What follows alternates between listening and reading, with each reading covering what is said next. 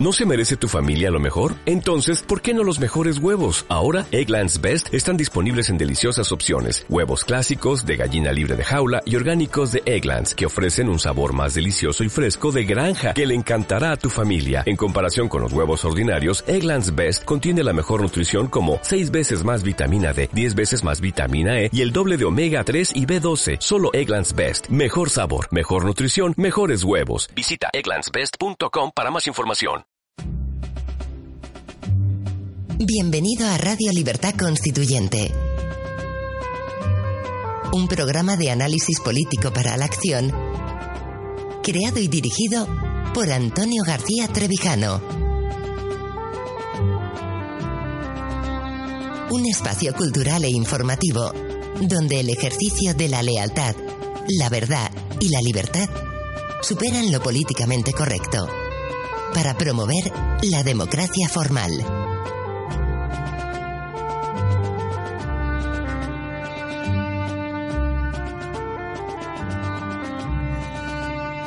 Buenos días queridos amigos y oyentes, es un placer daros la bienvenida nuevamente a un nuevo programa de Radio Libertad Constituyente. Hoy es martes 31 de mayo, yo soy Carlos Ferrandiz, estamos aquí en los estudios de Somos Agua con don Pedro Manuel González. Buenos, días. Buenos días, Carlos. Y con don Antonio García Trivijano, buenos días. Bueno, hoy sí, otra vez, mejor que ayer. Está calmado, no hay fresco, no en los árboles, están quietos.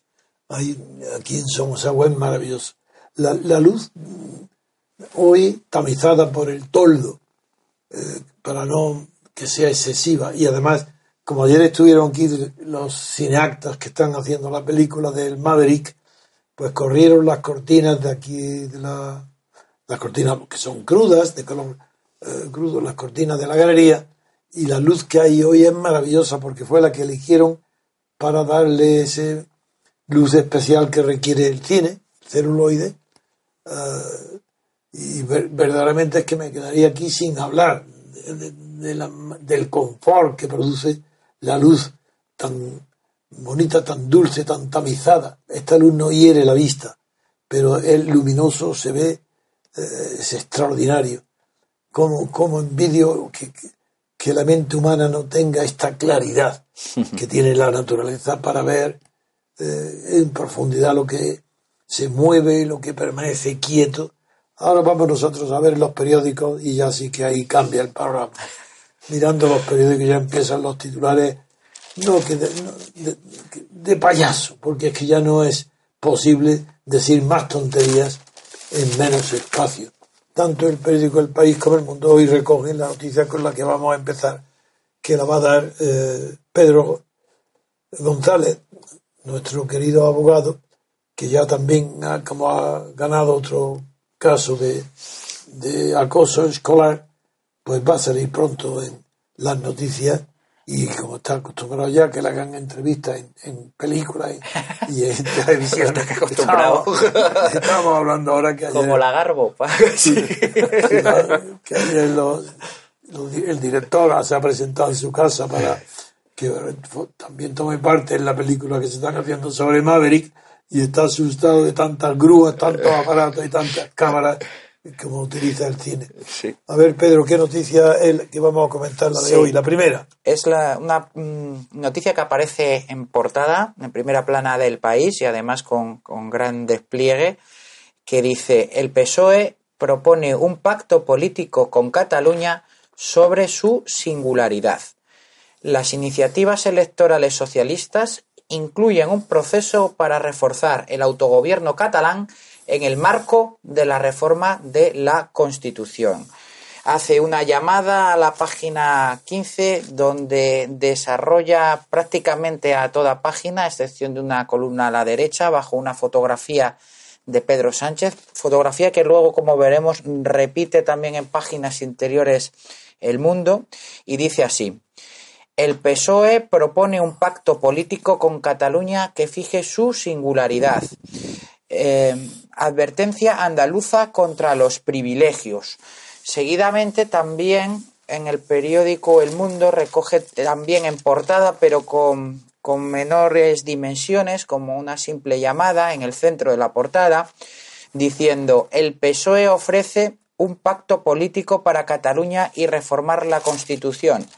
En la página 9 también eh, plena, en pleno despliegue y bajo la misma fotografía que traía el diario El País, dice Pacto político con Cataluña. El PSOE se compromete a reconocer su singularidad respetando el principio de igualdad. La dirección socialista lo enmarca en una reforma pactada de la Constitución. Solamente leer la palabra con la que inicia esta noticia los dos periódicos que es pacto político, que el PSOE propone para llevarlo a la Constitución, no es que ponga los pelos de punta, es que pone el cerebro al revés, en los pies. Como un pacto político con Cataluña. ¿Pero quién es Cataluña? Para que haya pacto tiene que haber dos partes. No digo que sean dos partes iguales, porque el contrato laboral es un pacto también, y sin embargo las partes son desiguales. Pero hay dos partes distintas, separadas, reconocibles y con personalidad jurídica cada una. No puede haber pacto político si una de las partes no tiene capacidad de obrar, capacidad jurídica, personalidad jurídica. No hay pacto. Los pactos y los contratos solamente se pueden hacer entre personas o personalidades jurídicas. Bien, ¿Qué significa que el PSOE proponga un pacto político con Cataluña? Y que además sea recogido en la Constitución. es, es que no puede haber en el mundo, ni en África, ni en los recientes países que llegaron a la independencia, se les puede ocurrir a nadie hablar de pacto si no es entre estados separados entidades políticas separadas. Y si una de las partes es el Estado, para que haya un pacto, enfrente tiene que haber otro Estado. No cabe que de un lado esté la soberanía de un Estado y en el otro un particular, una sociedad, una empresa. Eso ya tampoco tiene que haber una igualdad. Y la igualdad es que un pacto político de un Estado solamente puede hacerlo con otro Estado. ¿Qué, ¿Qué es Cataluña? ¿Qué es la autonomía Cataluña? Pero si la autonomía Cataluña es una parte del Estado español, es un elemento del Estado. ¿Cómo va a pactar el, Estado con uno de sus propios elementos? ¿Es, la autocontratación? ¿Es un contrato consigo mismo? ¿Pero qué significa estas barbaridades jurídicas propias de un ignorante tan grande como Sánchez? Vaya destrozo que están haciendo el PSOE con este Sánchez de todos los conceptos elementales de la política. ¿Quién puede entender lo que significa pacto en una constitución que se ha recogido en la constitución? Una, si hubiera un pacto entre entidades políticamente iguales, dotadas del mismo tipo de personalidad, y fuera recogido en la Constitución, sería un federalismo. Mm. Todo federalismo implica un pacto pero lo que recoge una constitución del Estado federal, pobres idiotas, pobres ignorantes, que no tenéis ni siquiera una elemental idea de lo que es el derecho, ni el público, ni nada, ni el internacional, ni el nacional, para que haya un pacto, lo que recoge la Constitución, si queréis llevarlo allí, nunca sería el pacto, sería el resultado del pacto. Si sabe, el pacto no estaría fuera de la Constitución, porque si una constitución recoge un pacto, sin que, sin que referirse al resultado, sino al hecho del pacto, eso no es una constitución. Una constitución que hable de un pacto, recoger un pacto. Será lo que se acuerde en ese pacto fuera de la constitución. Hmm. Si se acuerda, fuera, se hace un pacto entre Cataluña, el País Vasco, Andalucía, lo que queráis. Y ese pacto no tiene más entidad jurídica que quien lo firme. ¿Quién lo puede firmar esos pactos? Os lo digo, los partidos políticos estatales, los únicos. ¿Cómo va a firmar un pacto de una autonomía con otra en contra de, de la Constitución? Eso es imposible.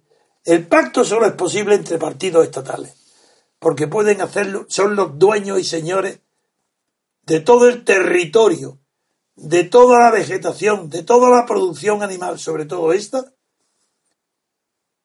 que se elabora en las constituciones donde interviene el PSOE. Porque es la animalidad, no es la personalidad ni la humanidad lo que está presente en estas ideas de pacto recogidas en la Constitución. Qué monstruosidad se dice, qué ignorancia del derecho público. No saben lo que es el derecho constitucional. Si es que es imposible, aunque quieran hacer lo que dicen, no podrán.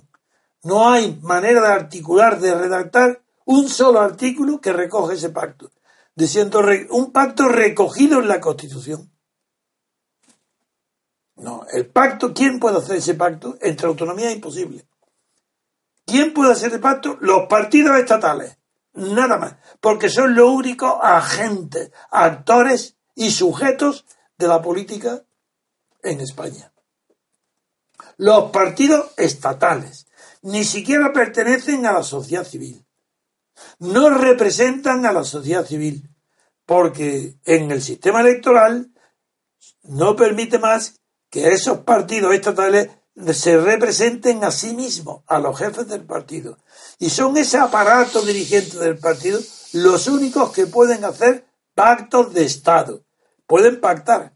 Y lo que vaya a la Constitución no será ese pacto, sino lo que hayan pactado, el contenido del pacto, el objeto del pacto, que es la federación, que es lo que quiere el PSOE. No quiere el PSOE un Estado federal, como ve que hay resistencia, quiere engañarlo y quiere conseguir el mismo resultado que el Estado federal sin pronunciar la palabra, diciendo vamos a hacer un pacto entre quién, entre los partidos estatales, ni siquiera entre las autonomías, ni siquiera entre los gobiernos autónomos. ¿Cómo va a firmar Extremadura, Andalucía, un pacto con el, con el gobierno autónomo de Cataluña para reconocer la singularidad catalana en contra del principio de igualdad de todos los españoles ante la ley? porque van a tener unos privilegios los catalanes.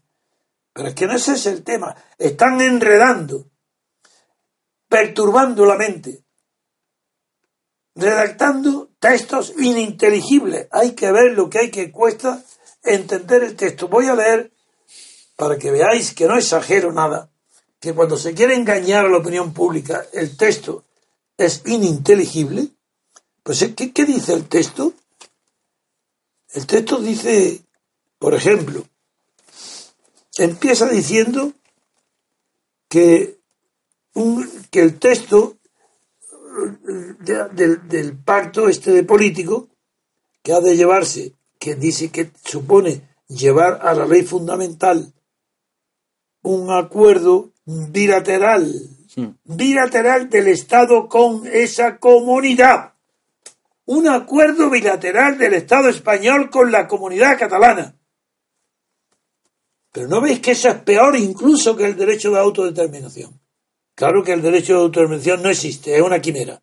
Pero esto es una brutalidad. Es que no tienen, no buscan ya pretexto alguno en el derecho.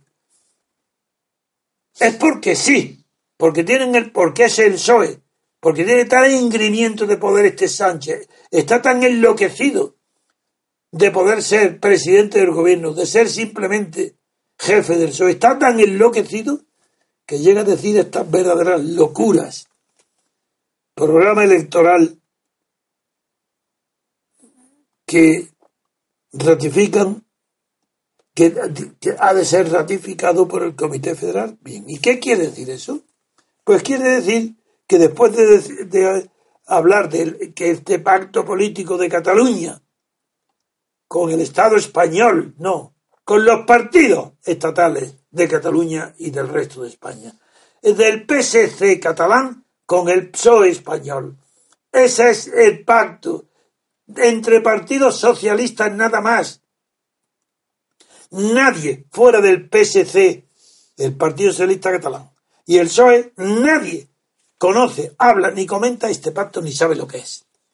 Ellos tampoco, pero se atreven a redactar con, con palabras tan disparatadas como decir que después de anunciarse esta propuesta, el primer secretario de Cataluña, del Partido Socialista, Miguel Iceta, elogió la iniciativa de Sánchez por entender que es el mejor camino para reconocer la singularidad de Cataluña en la Constitución.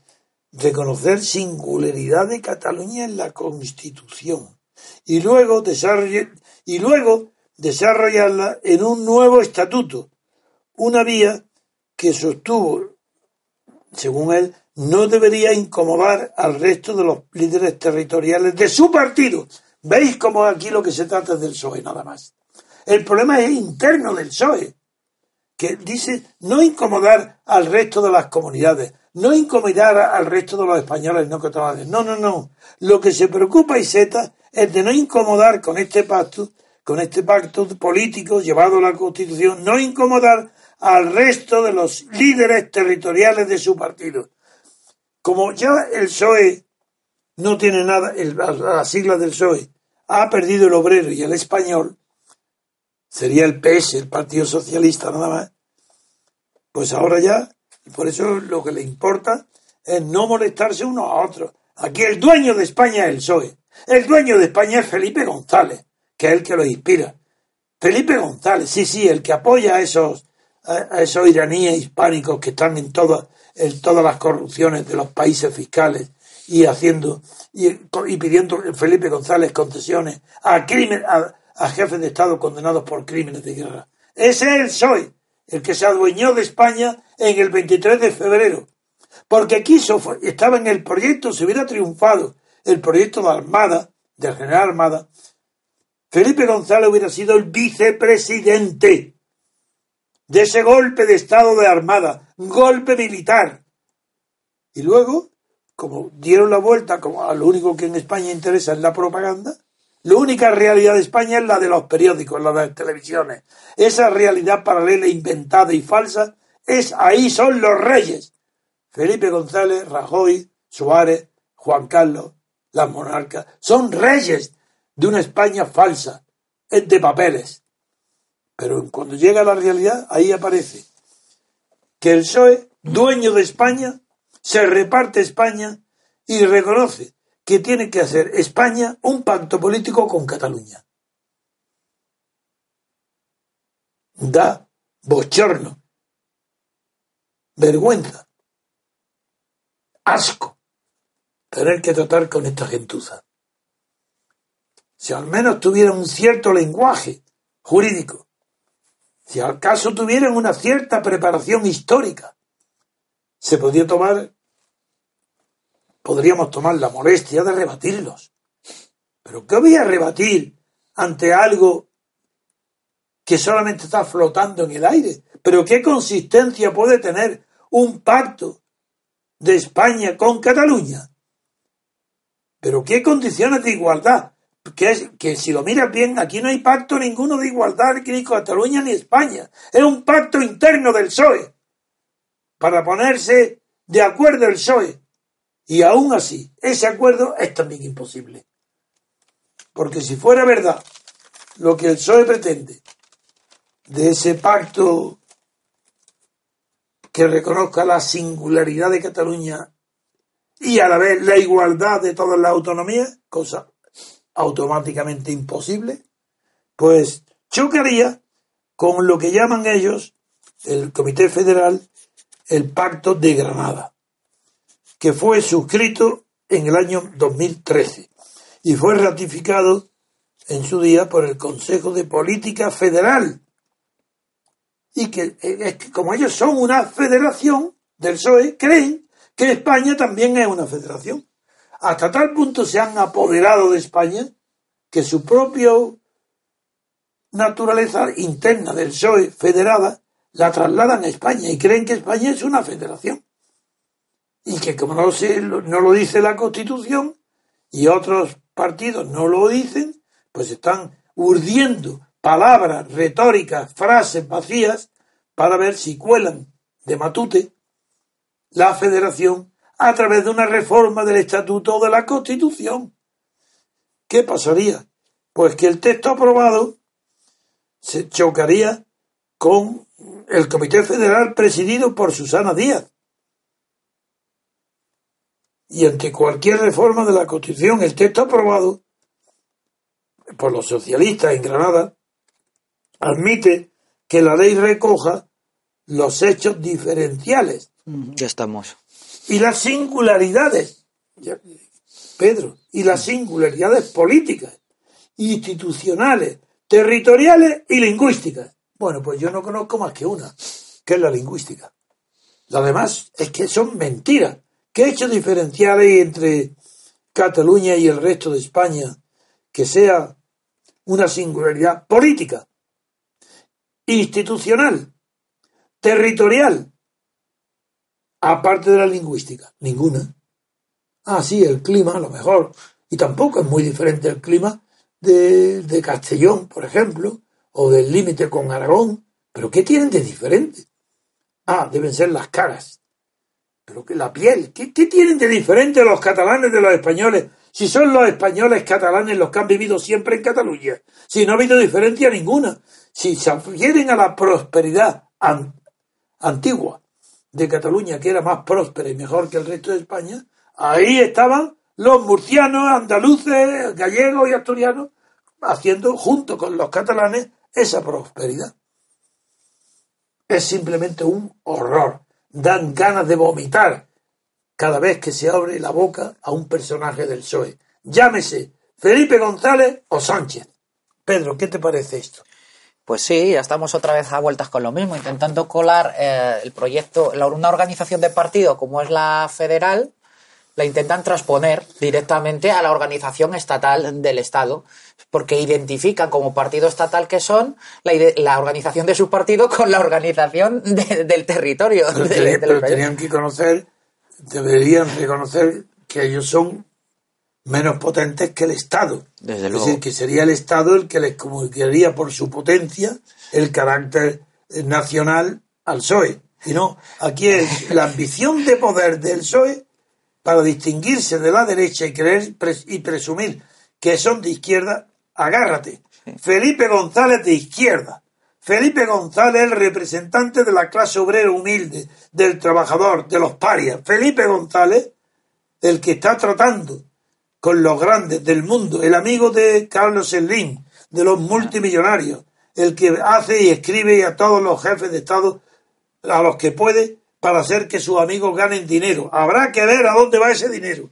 Bueno, pues este es Además, además dice IZ que, eh, que va siendo momento de clarificar las competencias de, de las comunidades autónomas. Pues a- apañados estamos. Si desde el año 78 hasta ahora no se ha clarificado nada, así nos luce el pelo como nos luce. Y además, mm, en ese pacto que llaman ellos, por lo que he leído yo también en, el- en la noticia, dicen que dentro de ese pacto es que competencias como la educación y la lingüística sean exclusivas exclusivas de los catalanes. Entonces, eh, de la, ¿Cómo- de la cómo exclusivo de los Sí, catalanes? sí, que, no- que el Estado central no tenga competencia en materia educativa para nada. en Cataluña. En, en Cataluña. Ah, que Ni creí que los catalanes tenían las No, no, no, competencias no. para Andalucía. No, no, no, no. iban a no. gobernar la No, pero ya, por bien, ejemplo, en, bien. en educación ni la alta inspección educativa, ni nada de nada de nada. Bueno, yo, yo de verdad, estos esperpentos que estamos viendo merece la consideración que merece el PSOE. Sin el PSOE, España sería más limpia. Se entendería. Es tan borroso, tan enredador, tan poco claro. La sonrisa del PSOE que no se sabe cuándo nos toma el pelo, cuándo se lo toma a sí mismo, cuándo ríe y cuándo llora. Sí, aquí- El PSOE es una falsedad.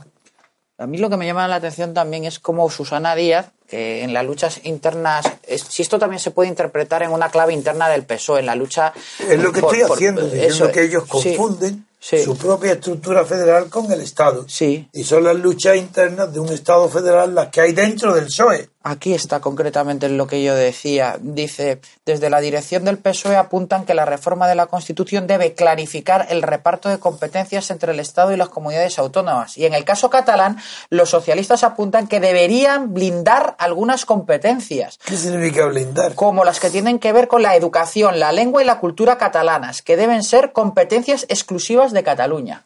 ¿Y, y qué significa blindar? Pues que el Estado no tenga ninguna competencia. Que se obliga a dar un golpe de Estado Sí. para poder blindar las competencias catalanas en educación. Ah, ahí nadie toca. Y para tocar hace falta que den el resto de los españoles y los catalanes, más de la mitad de los catalanes, un golpe de Estado contra los separatistas que no pudiendo conseguir su objetivo, tienen al PSOE para que le consiga un sustitutivo de la independencia, que es lo que están proponiendo hoy el PSOE. Una sustitución, en lugar de la independencia, esto. Un predominio de Cataluña sobre el resto de España. Los catalanes que dominen a España. Porque, primero, tienen un estatuto diferente y superior al que tengan todas las demás regiones, y además de eso, ¿qué hacen con el presupuesto? Repartirse entonces un presupuesto superior al que les correspondería, porque tienen un privilegio. Y si tienen un privilegio, eso tiene que traducirse en dinero. Si no, para un catalán son las pelas. Además, esto ya supone casi, como usted dice en, en, eh, en el discurso de la República, ya es la, la, segunda fase del nacionalismo. Cuando conseguidos todos sus objetivos, ya solo el, el ser nacionalista tiene como motivo el imperialismo. esa es la teoría de Helsinki y de Lenin. Exactamente, ya solo les queda esto, ya es el imperialismo colonizar al resto de España colonizar. una vez alcanzado su estado. Es una locura. Baleares. y Valencia, el compromiso y todo esto es igual. Sí, sí. En fin, vamos a pasar a otro tema. Vamos a sí. recurrir a un descanso musical y enseguida pasamos a otro tema. Muy bien, pues volvemos enseguida. Estás escuchando Radio Libertad Constituyente. Recuerda que también puedes consultar e informarte a través de nuestro sitio web en www.diariorc.com. Encontrarás criterios, artículos sobre teoría política, documentos y todo tipo de información variada acerca del movimiento ciudadano hacia la República Constitucional.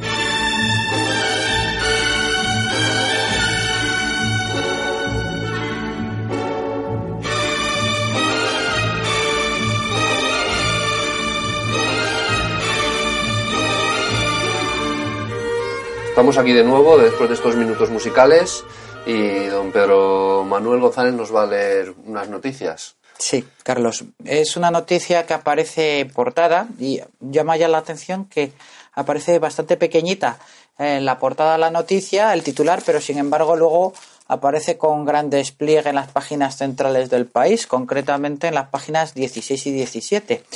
La noticia de portada brevemente señala lo siguiente. Rajoy desafía a Bruselas y mantiene la rebaja del IRPF pese al déficit. Otros partidos revisan sus programas ante los avisos de la Unión Europea. Y como decíamos, en las páginas 16 y 17 desarrolla la postura fiscal de los cuatro partidos con aspiraciones eh, parlamentarias en las próximas. Vamos a verlos por separado. Sí. Así que primero vas a leer las noticias del PP, del PP. las vamos a comentar y, seguimos. y luego iremos con el PSOE, las comentamos, y luego, pero vamos a ir poco a Sí. poco porque no podemos sumarlos porque Claro. son muy disparatadas unas de otras Eso es. y, y muy dispares. Sí, la primera que se dedica en la página 16, casi entera, es la del Partido Popular. Y dice así, Rajoy desafía a Bruselas y promete una bajada del IRPF de dos puntos. Bien. Luego, mm, eh, a pie de la noticia, lo que dice es el candidato del PP, Mariano Rajoy, ratificó ayer en un tríptico que marca los 10 ejes de su campaña para el 26J que mantiene su promesa de bajar en dos puntos los tramos actuales del IRPF si gana las elecciones. Rajoy y el PP se guardan mucho de especificar cuándo aplicarían esa rebaja ni en qué condiciones. Fuentes oficiales próximas al presidente solo precisan que se hará cuando sea posible el aumento de la recaudación y la bajada de los gastos lo permitan, y cumpliendo al máximo los, los objetivos del déficit marcados por la Unión Europea. Esas precisiones ni figuran en el vídeo de campaña ni en el programa electoral, que repite la misma promesa impositiva formulada para las elecciones pasadas, eh, ni Rajoy la recalca en sus intervenciones. Es decir, como ya nos tiene acostumbrados, Rajoy es un mentiroso. Pero claro, es un hombre que no es tan zafio como Sánchez, que no es tan vulgar como Pablo Iglesias. Si miente, lo hace con un cierto estilo de la derecha civilizada. ¿Cómo miente? Pues diciendo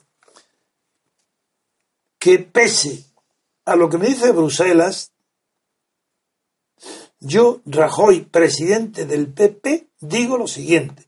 Prometo bajar el impuesto del rendimiento de la renta de las personas físicas. Lo voy a bajar. Pero claro, naturalmente, no, no voy a bajarlo mañana, sino cuando se cumplan las siguientes condiciones. Primera, que aumenten los ingresos fiscales. Segunda, que se bajen los gastos públicos. Tercera, que se cumplan los objetivos del déficit marcados por la Unión Europea. Cuando esas tres condiciones se cumplan, prometo que bajaré los impuestos. ¿Está claro? Esa tomadura de pelo, de pelo característica de Rajoy. Es imposible que se puedan cumplir al mismo tiempo esas tres condiciones. Porque está diciendo que va a bajar los, los impuestos cuando Bruselas esté de acuerdo también en ello, puesto que eh, ha mejorado tanto la situación económica de España, que ha aumentado los ingresos fiscales, han disminuido los gastos y se ha cumplido el déficit.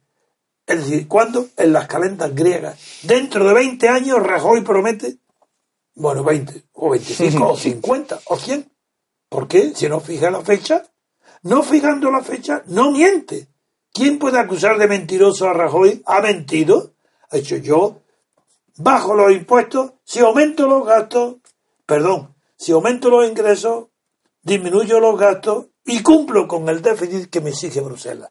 Eso y nada no, eso es una tomadura de pelo electoral para las elecciones. Un embustero. Todo lo que dice es falso, mentira. Bien, no tengo más que comentar. A no ser que Pedro no, no, no. me quiera añadir algo. No, es que es clarísimo. Esto es, eh, no sé, la verdad es que a mí lo que me sorprende es que haya gente que se traga estas cosas, porque es muy burdo. No, no, es que los votan para que mientan. es, que, es que los votantes exigen a sus partidos que mientan todos. El votante no está tranquilo si el partido no le miente. Para que él pueda dormir con la conciencia tranquila que Rajoy va a bajar los impuestos. Tiene que creérselo. Y como es imposible, pues tiene que creer que sí, que va a aumentar los ingresos, que disminuirá los gastos, que Bruselas estará de acuerdo. El votante le exige que mienta de esa manera, no diciendo que mañana lo va a hacer.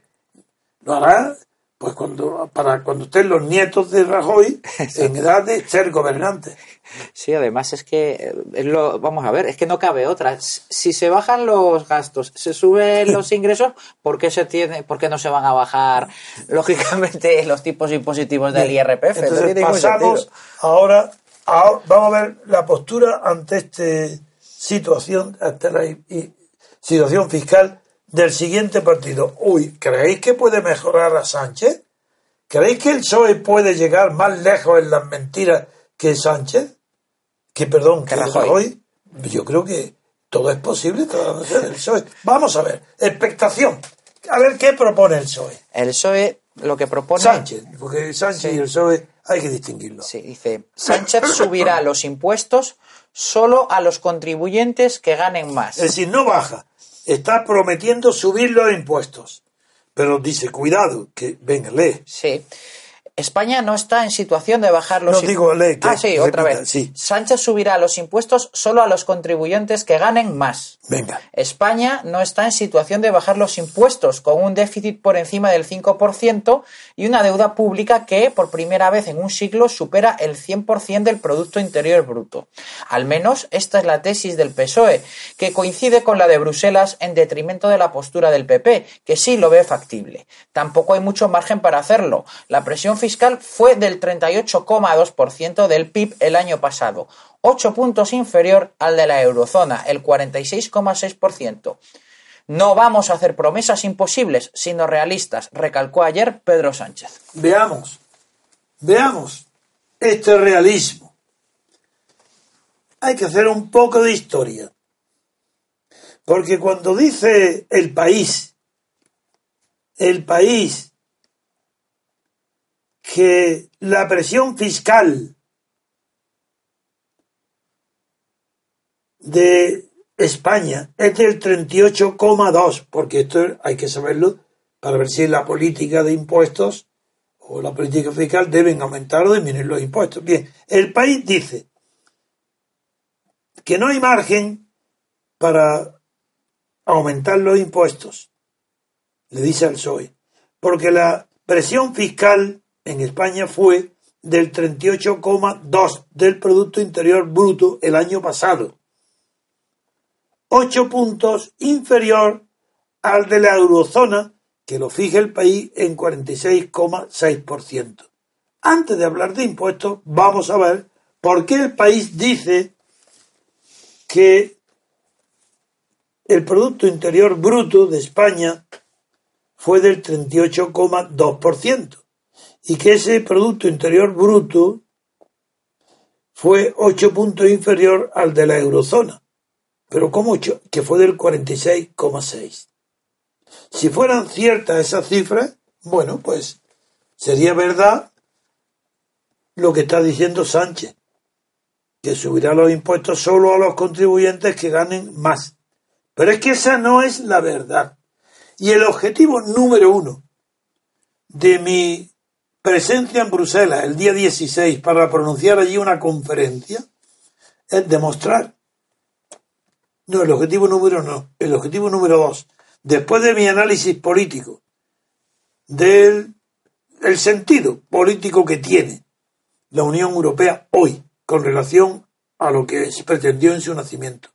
Y después de fijar cuáles son las cifras económicas de hoy en Bruselas, de la Unión Europea y de España, para eso me acompañan Roberto Centeno y Juan Laborda, dos prestigiosos economistas que allí van a aportar la documentación suficiente para acreditar en Bruselas que las cifras del Producto Interior Bruto español son falsas. Pero falsas en una cantidad tan grande como que está aumentado en el 23,5%. Si España tiene un Producto Interior Bruto el 23,5% inferior a lo que dice. Entonces, si es inferior en un 23,5%, figuraros cuál será la, la, cifra de la presión fiscal. Mucho más alta. Bueno, es que, es que la presión fiscal de España real hoy es del 47%, la más alta de toda la eurozona. Y esto lo voy a demostrar en Bruselas. La historia es la siguiente, es triste, pero es la siguiente. ¿Os acordáis de un presidente del gobierno español que se llamaba Zapatero? Yo todavía me acuerdo de él. Están por Venezuela o por ahí, ¿no? Últimamente. Sí, ¿Os acordáis, verdad? ¿No acordáis que en el año 2007, cuando ya la crisis de los hermanos Lehman en Estados Unidos y cuando ya estaba la crisis empezando a galopar, no al trote, sino al galope, pues entonces Zapatero fue engañado, porque yo no creo que Zapatero fue, sea tan mala persona, creo que es una buena persona, pero un hombre simplón, igual que su sonrisa revela lo que es un hombre bueno, simplón, capaz de, por tanto, de hacer el mayor daño posible a España, pero sin saberlo y sin quererlo. Pues Zapatero decía, con razón, porque para ello le daban las cifras, personas que él admira y sabe que son del PSOE, sabe que son muy expertos, que saben mucho más que él de la materia, y los creía. Y le dijeron que España era el único país en, en 2008 ya que crecía cuando todo el mundo estaba en crisis. ¿Recordáis que no veía la crisis? ¿Por qué? Porque había una institución que gobernada por la socialdemocracia de Fernández Ordóñez, que era el Banco de España, que le daba las cifras. ¿Y qué le dijo? ¿Qué le dijo Fernández Ordóñez a Zapatero? Que no había crisis porque España era el único país de la eurozona que crecía. Todos los demás disminuían, pero España crecía. Lo de los brotes verdes no tiene importancia ninguna. Si es mucho antes de los brotes verdes. Sí, sí. Es que no admitía la crisis porque España estaba creciendo, porque él no se inventaba esa frase, se la decía el Banco de España, Decía que era antipatriota. Que era antipatriota el que... El, que- el que, el que decía que existía, el decir que existía la crisis, que era un acto antipatriota. antipatriota, porque tenía las cifras y él tenía fe absoluta en Fernández Ordóñez. Y el Banco de España le decía que España estaba creciendo. Como eso tenía que demostrarlo, pues el Banco de España y Fernández Ordóñez cometieron la locura, el delito de ir aumentando las cifras, falsamente, las cifras del Producto Interior Bruto. Fueron subiéndolas. ¿Sabéis en cuánto lo subieron? durante ocho años, porque no lo hicieron de golpe, hubiera sido demasiado llamativo. La han ido haciendo poco a poco, pero claro, subiendo de una manera sustancial, pero poco a poco. Pues en ocho años, nada menos que subieron el Producto Interior Bruto en un 23,5%. Con lo cual, ¿qué ha pasado? Pues que si es falso el Producto Interior Bruto. Y la realidad es que esa cifra de Producto Interior Bruto es 23,5% más baja. Y, el, y la presión fiscal es la misma, forzosamente ha aumentado la presión fiscal en el 23,5%, lo cual la lleva la, pre- la presión fiscal al 47%, la más alta de la eurozona. Esto es lo que voy a, a ir, no en primer lugar. En mi análisis primero va a ser político en Bruselas. Pero enseguida va a ser este denuncia. Pero lo que es incomprensible es que un diario que pretende ser serio y que está entre los más leídos de Europa, que está en, el que más fama tiene en Bruselas, de España, esté mintiendo en las cifras del Producto Interior Bruto español nada menos que aumentándolo en un 23,5%. Voy a hacerle, a exigirle cuenta al país en Bruselas. Ya está bien, el PSOE no lo cree nadie, pero el país allí tiene crédito. Pues voy a decir lo que está haciendo con las cifras económicas del país. Esta es la realidad. ¿Qué importancia tiene que este maniquí de Sánchez diga como un papagayo lo que le dicen que puede decir? ¿Quién se lo dice? Pues los que están a su lado. Los, ¿Cómo se llaman? Luenga y compañía, ¿cómo se llaman? No sé cómo se llaman. Sus asesores. Ah, César Luena. Luena, Luena. Pues bien, a ver si Sí, quiere bueno. añadir algo. Don Antonio, pues entonces pasamos al siguiente de los partidos. ¿Cuál quiere que empecemos? ¿Por Ciudadanos o por...? Hombre, dada la importancia que está teniendo ahora Podemos, Bien. pues vamos a ir Sí. a Podemos. Unidos Podemos, que es como se llama ahora la marca electoral, lo que dice es lo siguiente. El IRPF aumentará para las rentas superiores a 60.000 euros. Eso es lo que dice don Antonio. Aumentará para las rentas superiores a 60.000 euros. También parece que un poco en la misma línea de lo que acaba usted de comentar del Partido Socialista. Sí, pero con una diferencia. Este es como no tiene un Banco de España que le dé las cifras, que las altere, pues este están con la demagogia normal de, de todo lo que se llama oficialmente la izquierda, pues aumenta las rentas superiores a 60.000 euros. Bueno, eso no es grave, pero depende del aumento en qué consiste. Yo no sé si eh, eh, que- que la formación de Podemos eh, enfrenta esta reforma fiscal con subidas de distintos impuestos, salvo el IVA. No es un- el impuesto de la renta, son distintos impuestos. Eh, para financiar proyectos macroeconómicos y para ello quiere un aumento del gasto público de alrededor de 15.000 euros al año. 15, 15 ¿Cómo? Será 15 millones, pero aquí dice 15.000 euros al año. Sí, está, está mal puesto, sí. Se trata, recalca Álvarez, de acercar el nivel de ingresos públicos a la media de la zona euro. ¿Cómo, cómo, cómo? Ya estamos.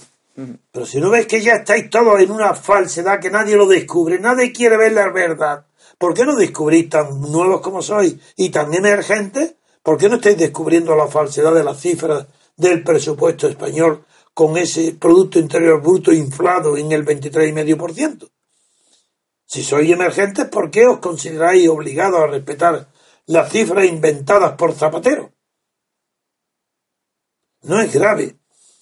Si aumentan las rentas, del, aunque el poder adquisitivo, dada la elevación de los precios de 60.000 euros es inferior a lo que se puede suponer para las personas que tienen ingresos muy inferiores. Sin embargo, es razonable. Esto lo único es que no saben la verdad la repercusión que puede tener en el resto de la economía. No se destacan por ninguna originalidad. Más bien aquí es la prudencia de no parecer, de no asustar, porque lo que asusta aquí es el nombre del Partido Comunista y el nombre de Pablo Iglesias. Pero no dan cifras importantes de subida, porque si suben solamente las rentas superiores a 60.000, afectan a una proporción baja relativamente de la población eh, fiscal, fiscalizada en España. Y pasemos sí. ahora a ciudadanos, que son los últimos que nos queda y lo que dicen al respecto, según el país, es la fiscalidad se mantendrá al menos un año para una rebaja posterior. Este mm, se parece algo a Rajoy, pero al revés. En lugar de anunciar una rebaja, como ha hecho Rajoy, y luego hacerla imposible por los condicionamientos de esa rebaja, Ciudadanos mm, dice, voy a mantener un año. Uy, eso es poco tiempo. Es decir, si todo el que piense una rebaja de impuestos también pica con ciudadanos. Porque si mantiene la fiscalidad durante un año, para después rebajarla, está cometiendo también el mismo fraude, la misma promesa electoral engañosa de que Rajoy. Qué casualidad que los dos partidos claramente situados a la derecha del espectro político español, no hablo del espectro político universal ni europeo, sino que en España Rajoy y Ciudadanos están en el mismo bando. Y el PSOE, que también está en el mismo bando, sin embargo su propaganda se diferencia de los dos bandos en que ya se inclina a la izquierda, como Podemos. Y ahora, como el combate va a ser entre PSOE y Podemos, esta cuestión que estamos examinando de los impuestos va a ser esencial. Porque también Pablo Iglesias y los eh, asesores que tiene desde el punto del aspecto fiscal no le están descubriendo la falsedad de las cifras. Cosa que sí estamos haciendo nosotros. ¿Quién dice la verdad sobre las cifras la macro, de la macroeconomía española? Roberto Centeno, Juan Laborda.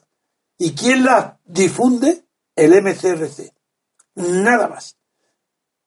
Somos nosotros los únicos que, como defendemos la ruptura democrática del sistema, no tenemos ningún inconveniente, sino que al contrario, estamos deseando de saber que Europa y Bruselas sepan, ellos allí sepan la falsedad de las cifras del presupuesto español, que está basado en una cifra que es la original y básica para todo lo demás, que es la cifra del Producto Interior Bruto. Bueno, pues es falsa en un porcentaje tan grande como casi la cuarta parte, nada menos. Y eso lo vamos a denunciar el día 16 en Bruselas. Y voy a denunciar no solo a todos los partidos, no solo al PP, no solo al, al PSOE, que fue quien inició el engaño con Zapatero y Rajoy lo continúa, sino también a los diarios y especialmente el país, que es el que tiene más prestigio en Bruselas. Allí voy a denunciar al país. Bien, ahora pasamos a otra noticia mm. distinta de las eh, presión fiscal. Muy bien, pues hacemos una pequeña pausa y volvemos enseguida.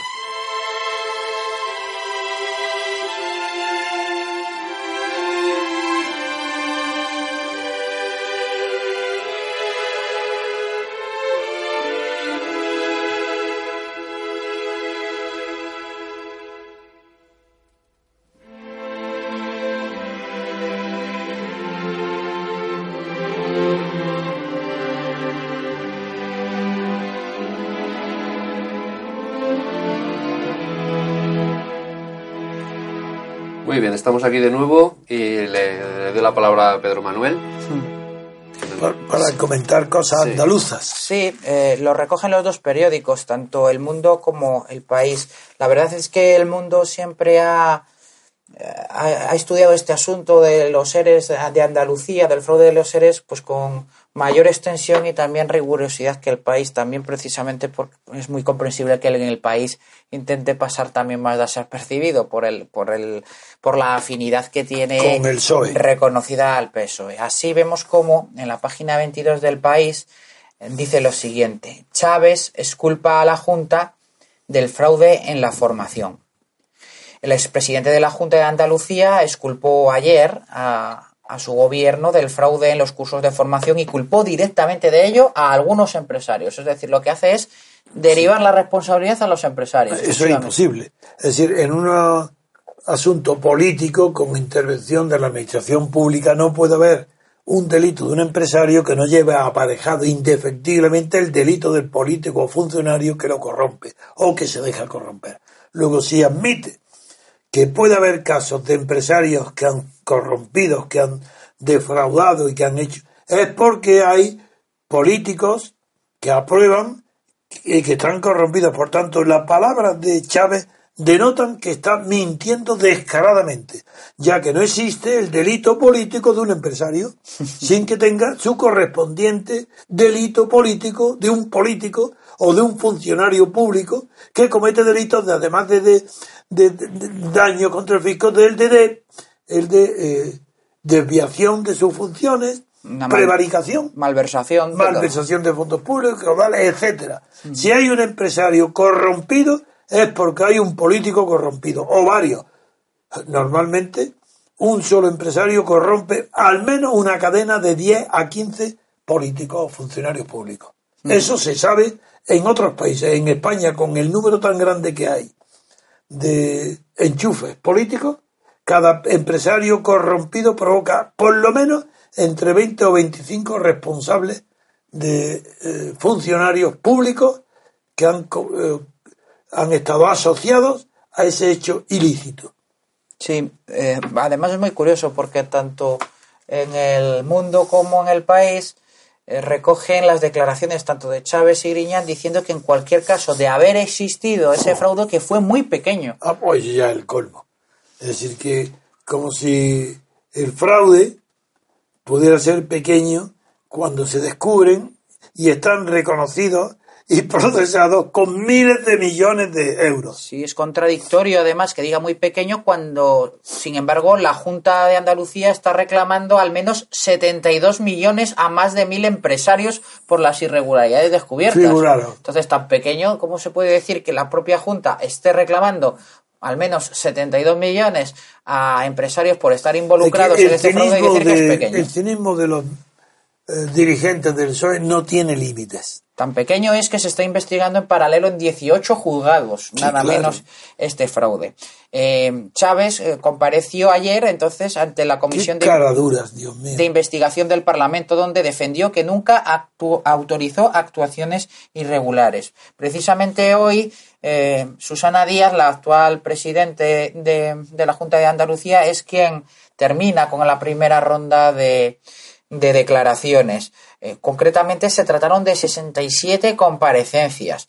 Pero bueno, tampoco es que podamos esperar mucho de estas de las investigaciones. comisiones parlamentarias, nada. por Dios, estarían manipuladas todas. En Estados Unidos sí que existe el impeachment y son auténticos juicios políticos que se hacen, pero aquí esto no sirve absolutamente para nada. El precedente en la misma Cámara andaluza fue precisamente en el año 2012 analizando también el mismo asunto de los fraudulentos que no terminó con un dictamen, porque tiene que acabar estas comisiones de investigación con un dictamen eh, conjunto de los miembros de la comisión parlamentaria, que son 10. Y si no existe ese informe conjunto, la comisión parlamentaria no ha servido absolutamente para nada. Aquí lo interesante es el procedimiento judicial, que recordemos, pues se inició por el tesón y la dedicación profesional de una, la Alaya. de una juez que iba absolutamente por libre y que ha sido desactivada. en Y ahora está siendo completamente Desactivada por la juez. atacada, des- eh, está siendo difamada. Y la juez... ¿Sabes algo concreto de esa? No, tía? eh, a ella la han apartado y han puesto una juez que además curiosamente era de una juez de familia y le encargan como destino un, un juzgado de instrucción que, que lleva el peso de toda la investigación de los seres fraudulentos. Es la juez Núñez Bolaños, se llama. Y esta señora era juez de familia antes de ser destinada ahí. Aún así, Mercedes Alaya pidió que se, en comisión de servicio se le mantuviera Y se la negó. se le han denegado, le han mandado a la audiencia provincial, es lo que se llama vulgarmente una patada para arriba, para quitársela de en medio. Esta juez Núñez Bolaños además tiene eh, pues ami- amistad muy estrecha con el consejero de justicia de la propia Junta de Andalucía. ¿Sí? Sí, sí. Entonces, pues nada, mm, lo peor de todo es que ahora, y por la inactividad de la nueva juez, están empezando a prescribir muchos de los delitos que se están investigando. Pero, ¿cómo pueden prescribir si está interrumpida la prescripción, no? Sí, pero...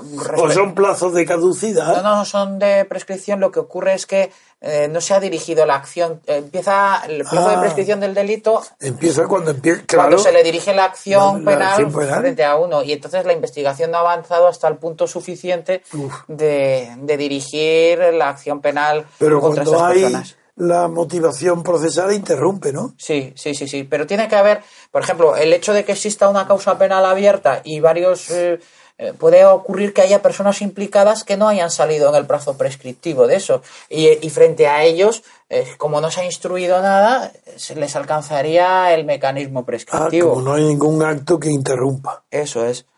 Además, el- los rifirrafes que se dieron ayer precisamente con el cierre de la declaración de Chávez y Griñán fueron hubo incidentes pues bastante llamativos que ponían descubierto pues todas las tonterías que dicen sobre el, el volumen escaso de, de esta defraudación. Mm, El discurso de Griñán alegando que eran solo pequeñas irregularidades y presentando a la Junta como víctima, sin embargo, se quebró cuando una diputada del Partido Popular, que se llama Teresa Ruiz Sillero, le preguntó si veía correcto que su ex vicesecretario general del, de- en el PSOE andaluz, Rafael Velasco, imputara a un curso la luz de su casa o que la esposa de este, Antonia Mantilla, se pusiera una nómina de 9.500 euros brutos. Eh, a lo que ellos contestaron, si eso es así, desde luego que habría eh, irregularidades, terminaron admitiendo, pero parece que para ellos no era, son todavía pecata minuta, cosa que no tiene ninguna cuestión. Bueno, tampoco esperemos demasiado de una comisión de investigación. No. Estas responsabilidades No, se pero tienen que en el, dilucidar. en el juzgado no está eh, caducado nada, ¿o sí? No, no, no, no. Si los hechos no están. Lo, lo que aquí ocurre es que como la red de de estos seres era tan intrincada y tenía tantas ra- ramificaciones, no se ha podido llegar hasta A las últimas consecuencias. Y entonces, frente a esos que no se haya llegado todavía, seguramente que sí que se pueda alcanzar la prescripción en algún caso. Ah, entendido. ¿Eh? Y bueno, bueno, pues esto es eh, básicamente lo que, lo que ha ocurrido respecto a este asunto de los pues seres como ya hemos tomado la decisión de no durar más de una hora, Mm. para que puedan oírnos más gente y con más comodidad y introducir otros tipos de programas, pues vamos a dar por terminado dando las gracias a nuestros oyentes y esperándoles hasta mañana a la misma hora que hoy. Muy bien.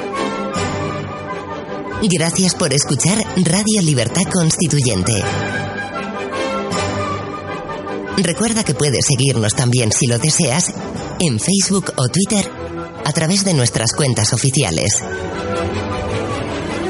Busca el texto Diario Español de la República Constitucional en Facebook y pulsa en me gusta para seguirnos. Busca Diario RC en Twitter para localizarnos también en esta red social. En la plataforma YouTube puedes visualizar información diversa a través de los canales Tercio Laocrático y Libertad Constituyente TV.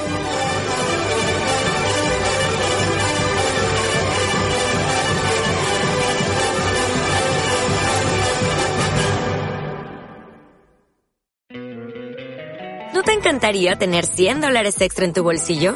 Haz que un experto bilingüe de TurboTax declare tus impuestos para el 31 de marzo y obtén 100 dólares de vuelta al instante.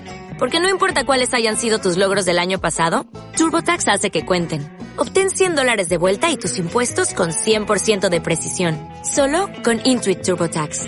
Debes declarar para el 31 de marzo. Crédito solo aplicable al costo de la presentación federal con TurboTax Full Service. Oferta sujeta a cambios o cancelación en cualquier momento.